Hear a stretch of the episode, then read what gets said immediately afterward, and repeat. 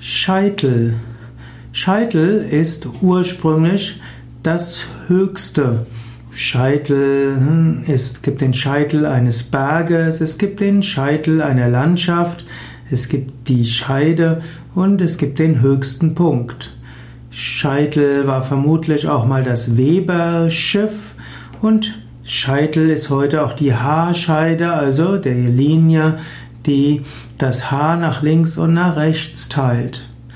Man spricht auch manchmal vom Scheitel bis zur Sohle, von Kopf bis Fuß. Und manchmal ist Scheitel eben auch der Höhepunkt. Man kann davon sprechen, dass es der Scheitel einer bestimmten Entwicklung gibt.